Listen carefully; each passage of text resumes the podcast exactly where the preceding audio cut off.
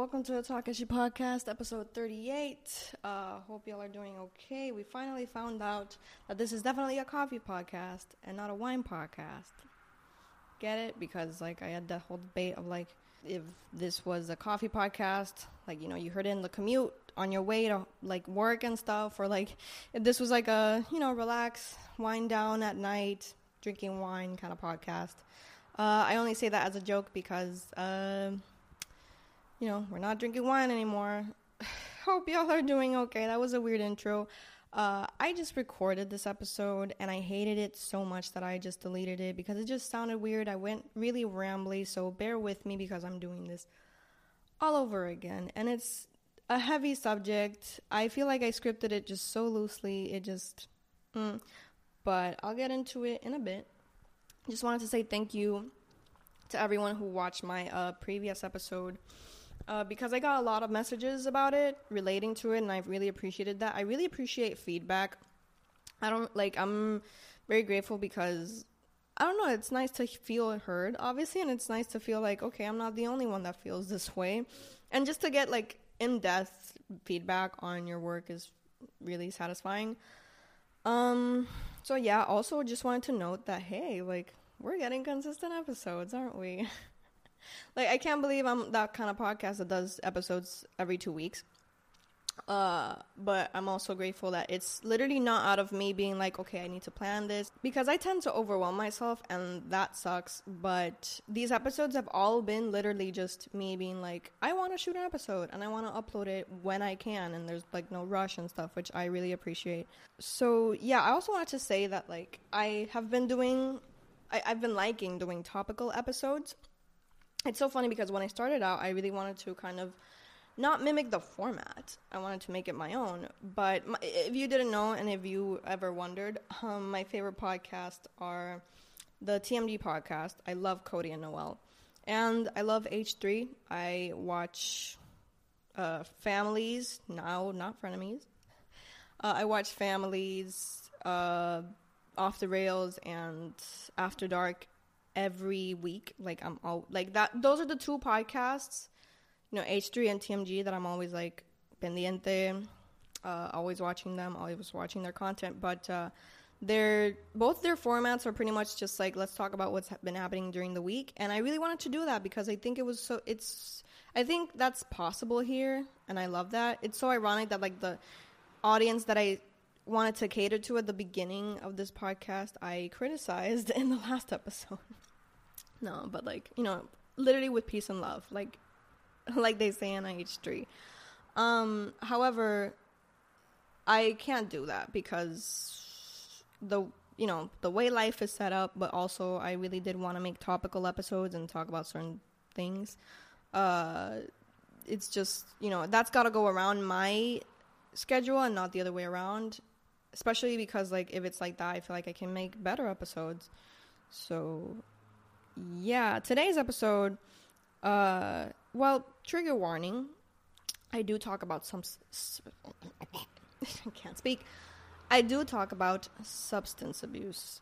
Uh, so if that is something that is sensitive to you, you know, I understand. Click log off. Don't worry. Um, but yeah, this episode does talk about alcoholism and just drug abuse in general. So trigger warning for that. Um, that being said, I don't think I will go too deep into it. I, I just want to bring a perspective to it, but I don't think I'll go into like heavy details or anything that might trigger anyone or you know it's it's not going to be that deep but I do want to just talk about how it how it is a problem in how it is very much like a, a, a personal I don't know see like this is the reason I deleted the whole other episode because I started getting rambly and weird but bear with me okay so, I want to start off with a story. June 20th, 2018, I got so drunk that not only did I rekindle uh, my relationship with an ex, sorry, um, and that lasted for like the next two years after that, but uh, I got so drunk that I just texted everyone and their mother.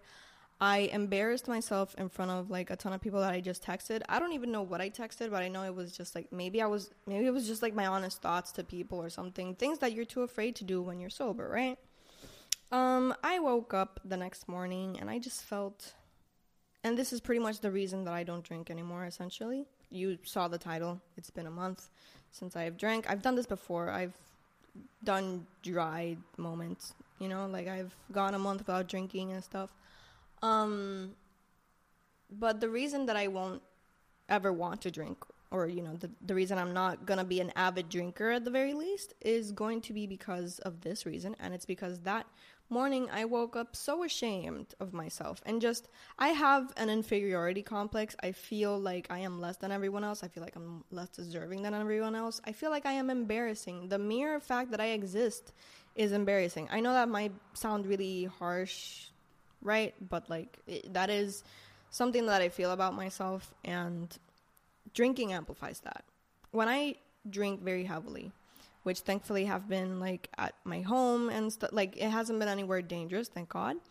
But when I do that, uh, I lose control, which is of course something that a lot of addicts, uh, which I don't think I'm an addict, I don't think I'm an alcoholic. Uh, I'll get to that, but I don't think that is my issue. I have a drinking problem. I don't think I'm an when I would drink a lot, I would just feel like I lost control. It would just be embarrassing. Like the things they would tell me about the things that I would do, like drag myself across the floor.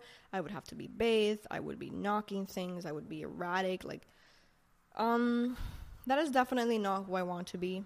And that is the reason I have stopped drinking.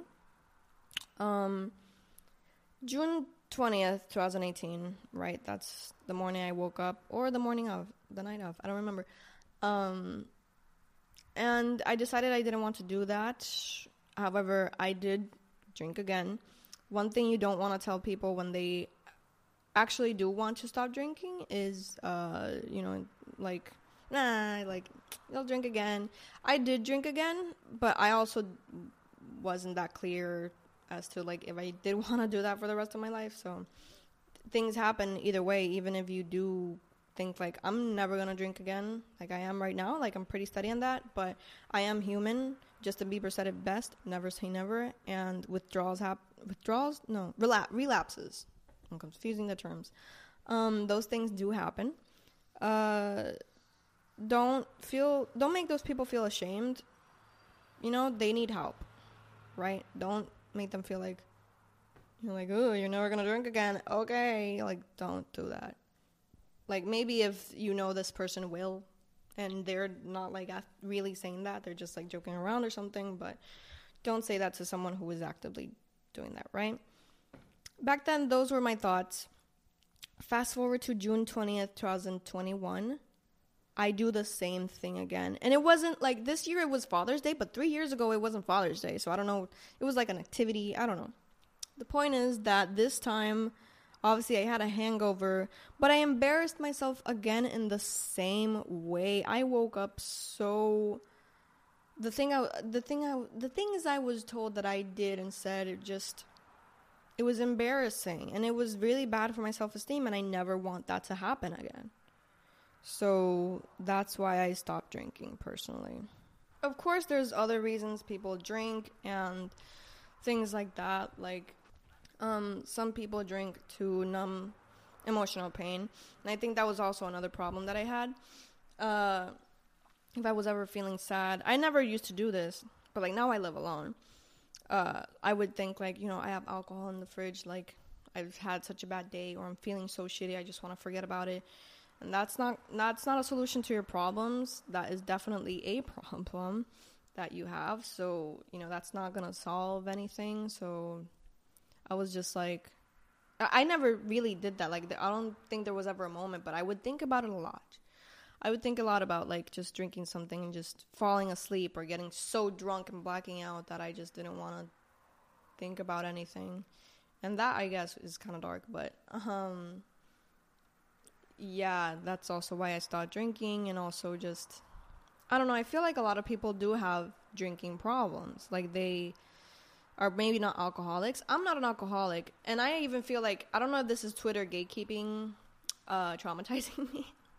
But I don't even know if I can be like, oh, I'm one month sober, even though I have been. But I feel like maybe that term is more like for people uh, in rehabilitation and stuff. I'm I'm not sure, but like, hey, I I haven't drank in a month, and I'm doing it for my mental health, so I will say that I am one month sober. Um, but a lot of people do have uh, drinking problems, and they don't want to admit it, or they they also judge um drug addicts for doing the same thing as them. Like I know someone that I was like I didn't ask, but they were like, you know, life is so hard, you know, sometimes you just gotta have a drink or whatever.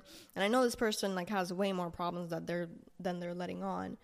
Uh, especially mental problems and just they need therapy very badly, but they'd rather just drink. Um, and you know, this person also harshly dr- judges drug addicts, like deeming them as like bad people to society when no, drug addiction is a disease and it deserves to be treated as such. We're not even going to get to like how it shouldn't be criminalized, how people are being thrown in jail for marijuana when it is a billion is it a billion dollar I know it's a million dollar industry. But still, we're not going to get into that. I'm just saying that there are just some why are some things deemed as bad like it's it's they're bad. Drugs are bad. I'll just say it. Like drugs are very nece- unnecessary. You do like I'm not. I also don't want to make this episode be preachy. Just like I am sober, I don't drink because there are people that really do think that they're better than you just because they don't drink, but that's not the case.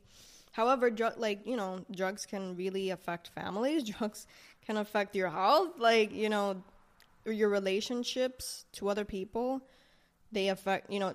It's not health. It's not drugs. It's drug addiction, and uh, I feel like those people need help and not your judgment. They need help for that.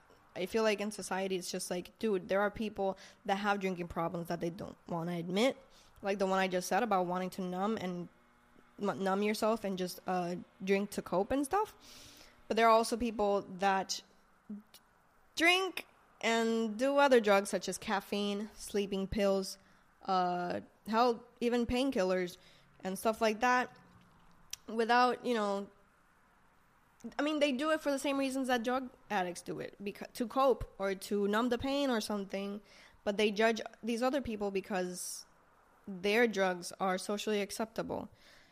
¿Cómo tú me vas a decir aquí en Puerto Rico? Like, there's a huge alcoholism problem in Puerto Rico. Like, trust me, people drink since they're like 12. That's not normal. And a lot of people drink almost every day. That's not normal. Um, but also like you know there are a lot, a lot of other people even there are a lot of people that drink and don't drink that do this they drink and drink coffee in the morning and stuff uh, and they also go through withdrawals como tú me vas a decir que tú bebes café and you can't not drink coffee the next day because you get a headache. You know what that is? Withdrawal. Drug addicts go through withdrawal. I feel like a lot of people judge other people for doing drugs like, especially marijuana. I feel like, dude, if you want to smoke marijuana, I don't care.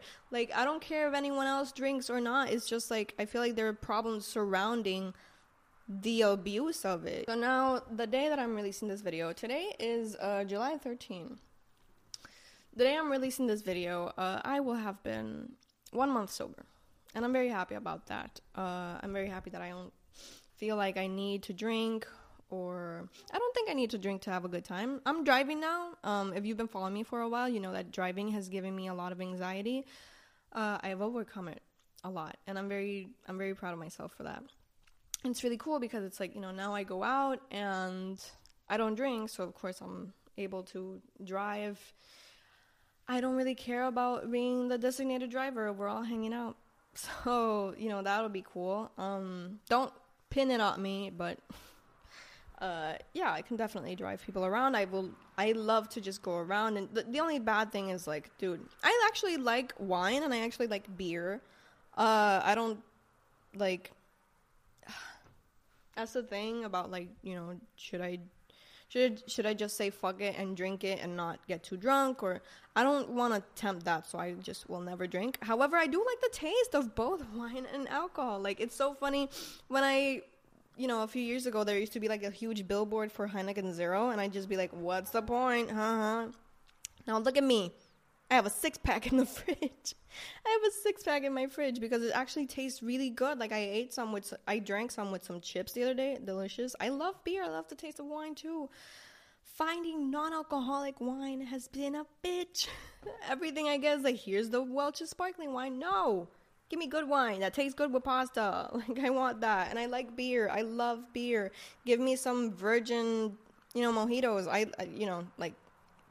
I think going out and drinking and not drinking is gonna be fun. So, you know, if you're my friend, obviously, like, don't steer me into the path of temptation. I don't think I will be tempted. I think I have a pretty strong will when it comes to that. But yeah, um, to close off this episode, uh, obviously the main message is do things or stop doing things that are okay. Do things that are good for your mental health don't do things that are bad for your mental health.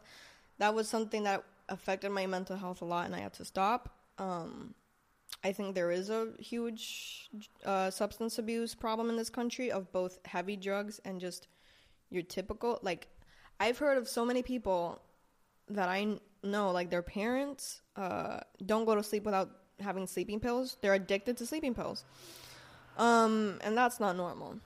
And a lot of those people, I'm not saying like that I know any parent that does, but I know a lot of those people. I know a lot of them have the same mindset of like, you know, drug addicts are bad people. So, no. Um, assess it responsibly. Uh, I'm actually not a. I don't think I'm addicted to coffee. I. I could go days without coffee if like the coffee just tastes bad. you know, if it's like, mm, that's not like my coffee. You know, I'm uh, I'm just gonna shameless plug here. I'm doing a lot of coffee place reviews. Go check out my reels because Instagram is now a video app. Uh, go check out my reels reviewing them. This one is from the Frappe Factory one that I just posted uh, a week ago. Um, I put it in here because, I, first of all, I recycle, and second, I don't know, it just feels better frozen in my freezer the next day. Is that weird? Anyway, um, closing out this episode just by saying that, and of course, thank you for watching. Uh, a few more episodes are coming up, and I'm very excited about them. They're gonna be really cool. We're gonna have hopefully a really awesome guest. Um, and we're just gonna keep on living our hot girl lives, put boundaries, uh, do things for our mental health, drink coffee, treat yourself, be a bad bitch, you know? Just do what I am looking like I'm doing, which is living my best life. I'm not, but I am working towards it. It's been taking years, but I am. So, yeah. Thank you for watching, and I'll see you in episode 39.